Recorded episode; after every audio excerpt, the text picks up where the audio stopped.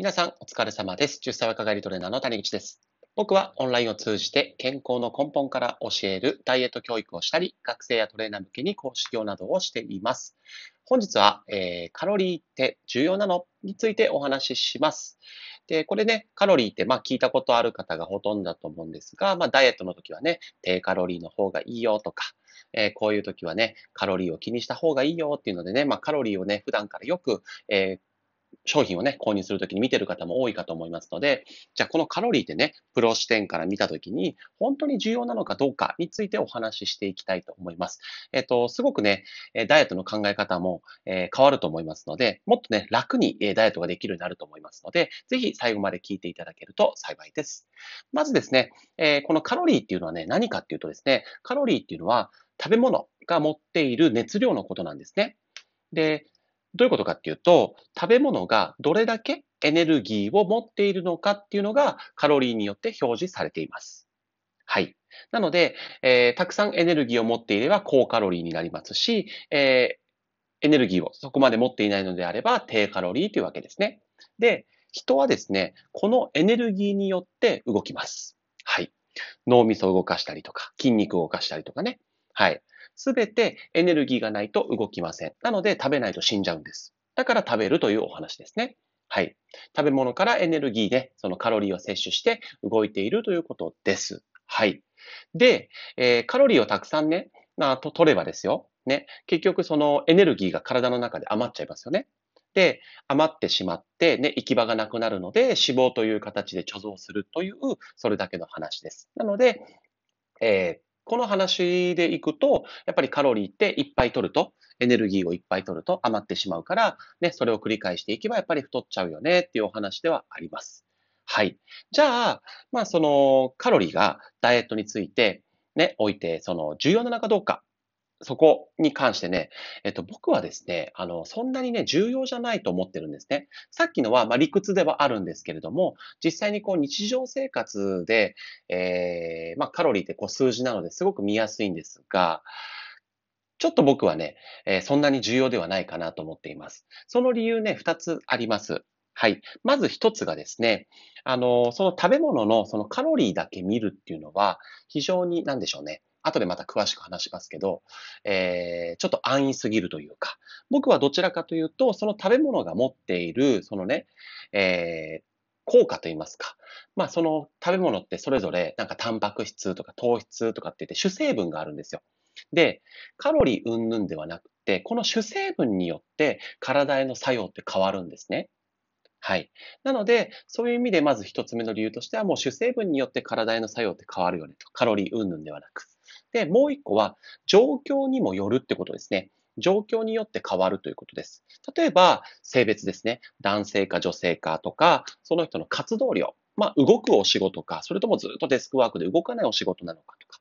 で、そもそも筋肉量が多いのかどうなのか、みたいなところも、えっ、と、結構人による部分があるので、やっぱりカロリーってそんなに、えーなんか、ダイエットには必要じゃないのかなと思います。はい。で、まず、えーこの主成分についついてね、ちょっと掘り下げてお話しさせてください。はい。えっと、まずね、ご飯と、皆さん、えっと、ご飯とですよ、バターがありますと。で、どちらも100キロカロリーです。はい。どちらも100キロカロリーで、じゃあこれ体の中に入ったら同じ働きするかっていうと、これ全く違うんですね。全く違うんです。これなんでかって、えっと、ご飯っていうのはですね、いわば糖質なんですよ。糖質。で、糖質っていうのは、まあ、体の各所でエネルギーになるだけでなくって、すごくわかりやすいところでいくとね、えっと、インスリンっていうね、ホルモンを分泌します。あの、栄養を吸収するための、ホルモンを分泌するという、えー性質を持っています。はい。じゃあ、このバターはどうかっていうと、バターもまあ全身でエネルギーになるんですけれども、他で言うと、え細胞なんかの栄養になったり、まあ、ホルモンを作ったりとか、ね。他だと、そうですね。まあ、直接的に脂肪になりやすいっていう性質もありますね。この油は。はい。まあ、今聞いただけでもですね、結構体にない中に入ってからの反応って違うんですよ。もちろん、ご飯も、このバターもですね、取りすぎれば両方脂肪になる。それは間違ってないんです。ただ、そこだけじゃなくって、ね、ダイエットって単純に皆さん体重を落とすだけじゃないですよね。なんかこう、筋肉をつけながら落としたいとか、健康的に落としたいとか、なんか効率よく落としたいとか、それぞれなんかこう、好みとか、えー、考え方ってあるじゃないですか。はい。そこに関して、まあ、カロリー計算だけでやって、うまくいくのかなっていう疑問は結構あります。ですが、まあ、この主成分って結構ね、あのやっぱり知らない方が多いと言いますか、あの、プロの方でもですね、トレーナー側でも。っていうのがもうめちゃくちゃ複雑なんですよね。もう栄養成分の一つ一つから特徴を知って、す、え、べ、てのことを自分の頭の中で繋いでお話ししないといけないというところで、結構苦手な方も多いかもしれません。その点でいくと、やっぱりカロリー計算だけでダイエットをしてもらった方が、えー、指導者側も指導しやすいのかなと思ったりしますが、えー、しっかりとね、その一般の方のお客様の夢を叶えるためには、やっぱりこの主成分のところを知ってお伝えしないとなかなかその理想の体にはなれないんじゃないかなと思っております。はい。で、次にその、状況ですよね。状況によって変わると。筋肉量とか活動量とかね、1日の。あとは性別なんかによって変わるってお話なんですけれども、例えばじゃあ、えー、マクドナルドは高カロリーなんで太りますって言った時に、同じ男性ですよ。年齢も一緒で。ね。その人たちが、じゃあこのマックを同じセットを取って食べました。で、1ヶ月後どうかっていうと体重違ったりするんですよね。これなんでかっていうと、やっぱり活動量が違ったりするからです。はい。なんでしょうね。やっぱりね、人によるんですよ。本当に消費量とか、そういう、なんでしょうね、体の中の反応って。そういうのを考えたとしても、やっぱりカロリーだけでは、うんと、結局行き詰まっちゃうと思うんですね。だから、まあ、さっきもお伝えしたように、やっぱり主成分の理解は必要ですし、うん、カロリーだけではやっぱり片付けられないなっていうのはすごく思います。はい。まあ、あの、カロリー計算って、えっ、と、そもそもどういうところでやってるかっていうと、病院ですね。病院で、まあ、管理栄養士というその国家資格を持った方たちがですね、まあ、こういう、えー、食品の、えー、内容もしっかりと考えてくれて、その上でカロリー計算をして、えー、患者さんに提供するというものなんですね。だから、カロリー計算って結構普通にこう素人の人が教えたりしちゃってるんですけど、本来はプロが行う手法だと思います。はい。ですので、まあ、カロリー計算は僕はダイエットには必要ない派ですので、もちろん量をね、把握しやすいというところで、カロリーのお話をすることもありますが、でも、僕ね、もう今はダイエット指導で、このカロリーとかっていうことってもうゼロですね。ゼロです。はい。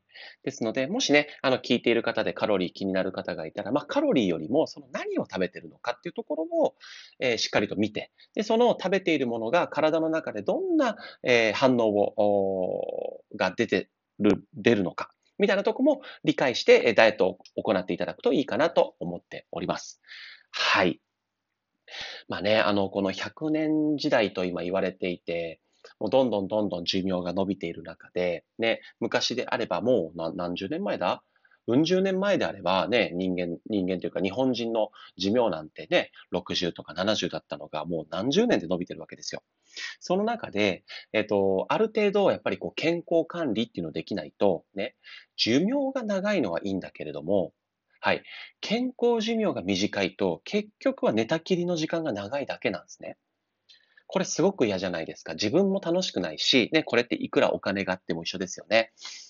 ね、あの、ご家族とどっかに行くこともできない。旅行も行くことができない。ね、食べたいものも食べられない。自分の身の回りのことも何もできないじゃないですか。そんなのが10年、20年で続くのってすごく嫌ですよね。だから、やっぱりこう寿命が伸びた分、あの、健康寿命も伸ばすために一般の方も多少の知識はやっぱり持っといて、自分で管理できるようにしていくっていうのがすごく大事かなと思います。ここをね、めんどくさいんだけど、もうしゃあないんですよね。ぶっちゃけ。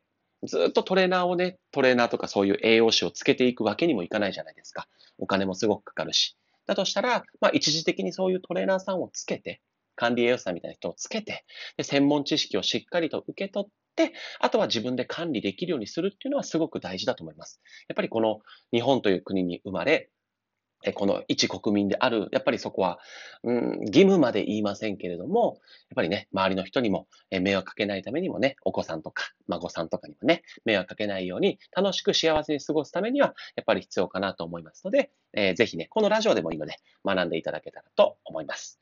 はい。で、最後ね、ちょっと余談タイムということで余談にね、かえー、今日はちょっとね、さっきまでのお話とちょっと違うんですけれども、まあ今って世の中情報めちゃくちゃ溢れてますよね。で、その、どんな情報をどんな人から受け取ったらいいのかみたいなところのお話をしたいなと思っています。で、僕がお勧めするこういう人から情報を受け取った方がいいよっていうのは、否定的な意見を言わない人ですね。否定的な意見。っていうのが、えー、これは食べちゃダメだ。これは食べていい。みたいな言い方をする人です。はい。で、理由としてはですね、えっと、どんなものであっても、こういうなん健康系であってもなんだろう。いろんなものですよね。もうこの世の中に溢れるものすべてにおいてですね、必ず何かのためにはなっているからなんですよ。ちゃんとこれ勉強していけばわかるんですけど、だから一概にこれはいい、これはダメっていうことが言えないんですね。はい。で、その上で、この否定するっていうのは、その発信している人、情報提供している人のエゴなんですよね。結局消費者のことを考えていないと。えー、自分の思うようにコントロールしたい、そのエゴで、えー、情報発信をしているので、そういう人からは情報を集めない方がいいかなと思います。はい。あのー、かつね、こうやってこう、なんでしょうね、考え方が偏っていると、やっぱりその、情報とかもかなり偏ってるんですね。そういう方が持ってるの。で、偏りつつかなり深い感じ。だから一見、すごく知ってる人だなって思うかもしれないんですけれども、あの、意外と引き出しが少なかったりします。一部分だけはめちゃくちゃあるんだけどね。でも、その他に関して引き出しが少なかったりするので、なんだろう、本当はね、この食べ物食べたくないんだけどって言った時に引き出しがなかったりするんですよ。もうそれ食べないとダメみたいなね。うん。だから、やっぱりこういう否定的な意見を言ったりとか否定的な感じの人ではなくて、えー、なんかね、こう、幅を、視野が広いような方から学ぶと情報をいただくといいかなと思います。はい、ということで本日もね、12分経ちますので、これで終わりにします。最後までご視聴ありがとうございました。バイバイ。